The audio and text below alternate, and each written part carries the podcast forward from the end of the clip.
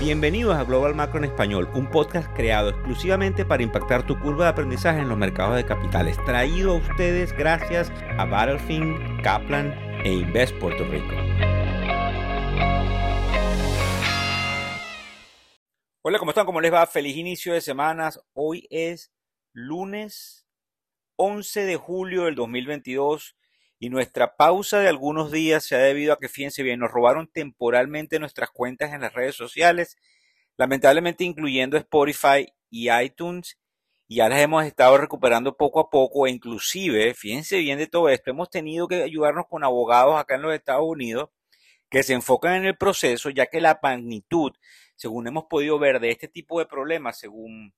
algunas personas con las que hemos estado conversando y la, la eh, falta de respuesta por parte, por ejemplo, de compañías como Meta, que son eh, las compañías, que es la compañía que, que, es la dueña de Facebook y de Instagram, nos ha hecho que hayamos que tener que contratar a alguien que nos ha estado ayudando fehacientemente en poder recuperar las cuentas, algo que estimamos hacer durante los próximos días. Por cierto, que en este episodio de hoy vamos a hacer un comentario específico de qué es lo que creemos que se puede hacer en cuanto a ese manejo del portafolio de ustedes, de sus cuentas, en lo que se llama el 401k, y no solamente eso, sino también en la perspectiva que tienen algunos analistas, porque como saben, hay posiciones sumamente encontradas entre los pesimistas y los optimistas, pero no los quiero calificar de esta forma, sino los que creen que podemos corregir aún más mientras aquellos que piensan que vamos a tener un brillante final del 2022, donde nosotros nos enfocamos por alguna data estadística. Ahora bien,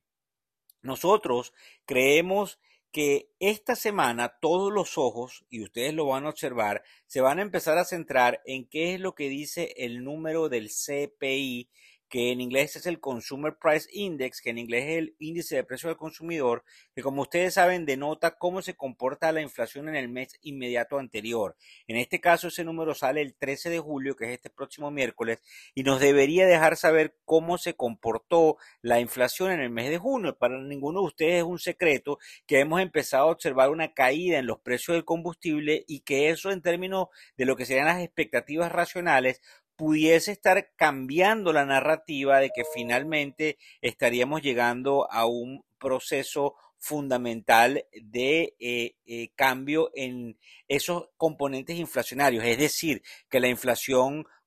comience a bajar y que fundamentalmente eso entrega un poco de tranquilidad. También algo que empieza a suceder desde el día de hoy, lunes 11, es el anuncio de los resultados de todas las corporaciones con respecto al segundo trimestre del 2022 que terminó el 30 de junio y que fundamentalmente puede estar mostrando no solamente cómo se pudiese haber comportado las ganancias en este segundo trimestre, sino también qué es lo que esperan esas compañías con respecto al tercer y al cuarto trimestre. ¿Qué es lo que nosotros recomendamos que debemos hacer? Como ustedes saben, antes de que hiciéramos este hiatus en la tribuna, hablamos de comprar eh, probablemente un poco antes de inicios de julio, hablamos de comprar un poco en agosto y otro poco en octubre, de miras probablemente a una mejor posibilidad de tener retornos hacia final del 2022, porque como ustedes saben y lo han venido eh, eh, entendiendo desde la tribuna, es sumamente complicado pronosticar cuándo es el piso del mercado. Inclusive, y por eso queremos ser bien responsables. Nosotros pensamos, y en esto es lo que queremos hacer énfasis en el episodio de hoy,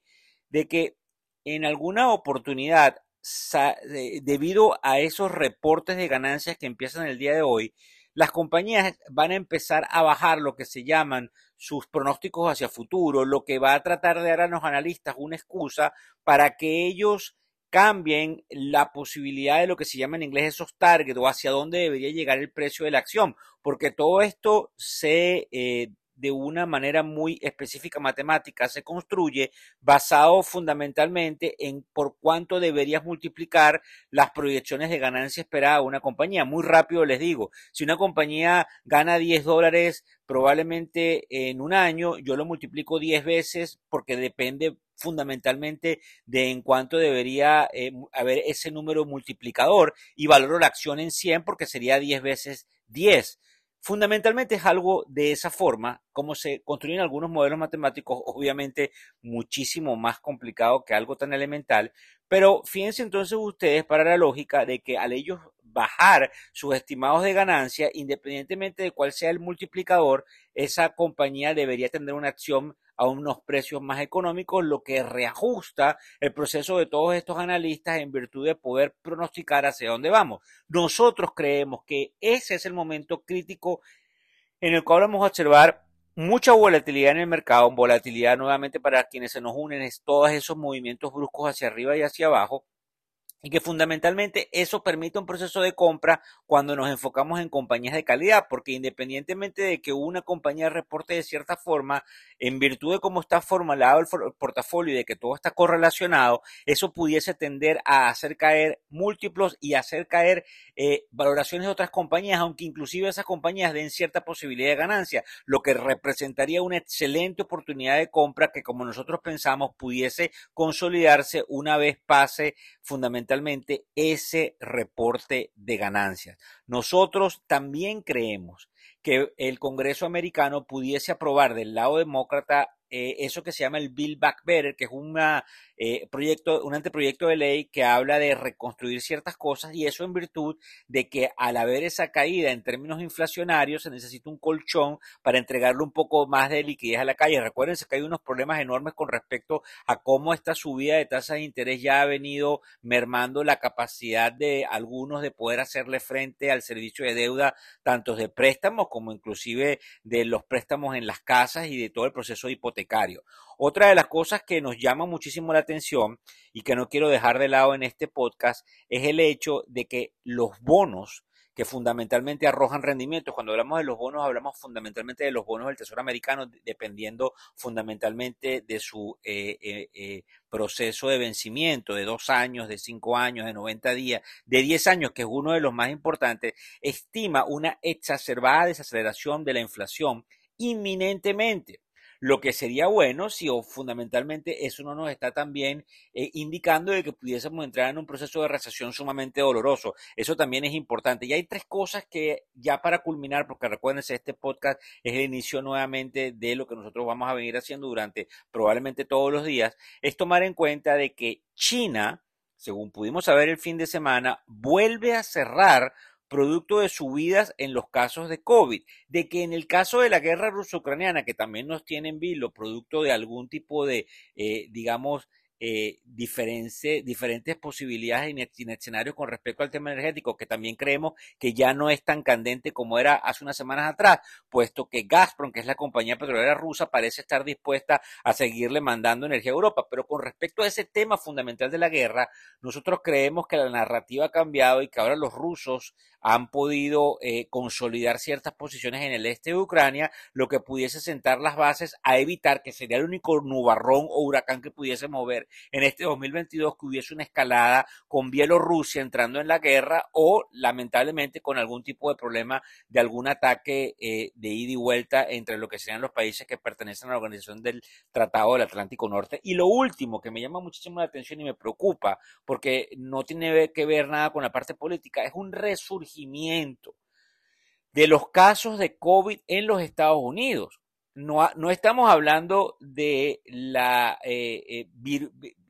qué, tan virulento y fuerte son esos casos de COVID. Lo que sí estamos observando es que parece que la gente se está volviendo a infectar y eso puede, como ustedes saben, traer algún tipo de consecuencia en cuanto a nuevos mandatos y nuevas posibilidades de ver algún tipo de merma en eh, fundamentalmente la actividad económica. Eso ayuda, y por eso quiero hacer la acotación, lo dejé al final, a que ustedes le presten mucha atención a la tecnología, porque la tecnología ha caído abruptamente, ha venido recuperando, pero fundamentalmente puede ser uno de los sectores que en virtud de esos cambios y de que haya, hay una correlación entre lo que sería esos casos de COVID y la tecnología, una correlación matemática, pudiesen conseguir cierta posibilidad de seguir subiendo. Bueno, durante la semana le vamos a traer más información. A esta hora nosotros observamos, son las 10 y 43 de la mañana hora del este de los Estados Unidos, que como ustedes saben, Elon Musk dijo que no iba a comprar Twitter, eso está por verse porque eso va a unas cortes en el estado de Delaware y eh,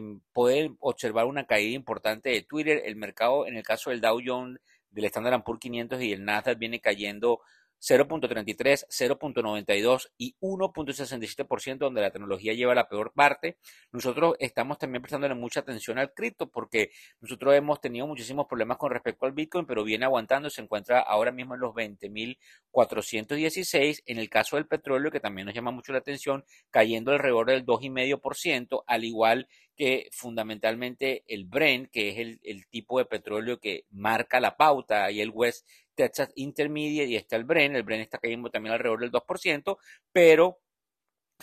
el gas natural viene subiéndome 9% y nosotros creemos que obviamente hay un cuello de botella porque si se normalizan ciertas cosas en Europa, que obviamente eh, eh, por algunas razones de miedo y de temor pareciera no ser el caso ahora mismo, pero si se normalizasen vamos a ver una caída importante del precio fundamentalmente del gas natural. Entre otras cosas, Europa lamentablemente cayéndonos producto obviamente de la volatilidad y muy pendientes entonces de cómo habrá salido ese número el día miércoles. Mañana venimos con mucha más información y nos van a seguir viendo muy fuerte nuevamente en las redes sociales ahora que estamos recuperando lo que lamentablemente les contaba al inicio del podcast. Muchísimas gracias.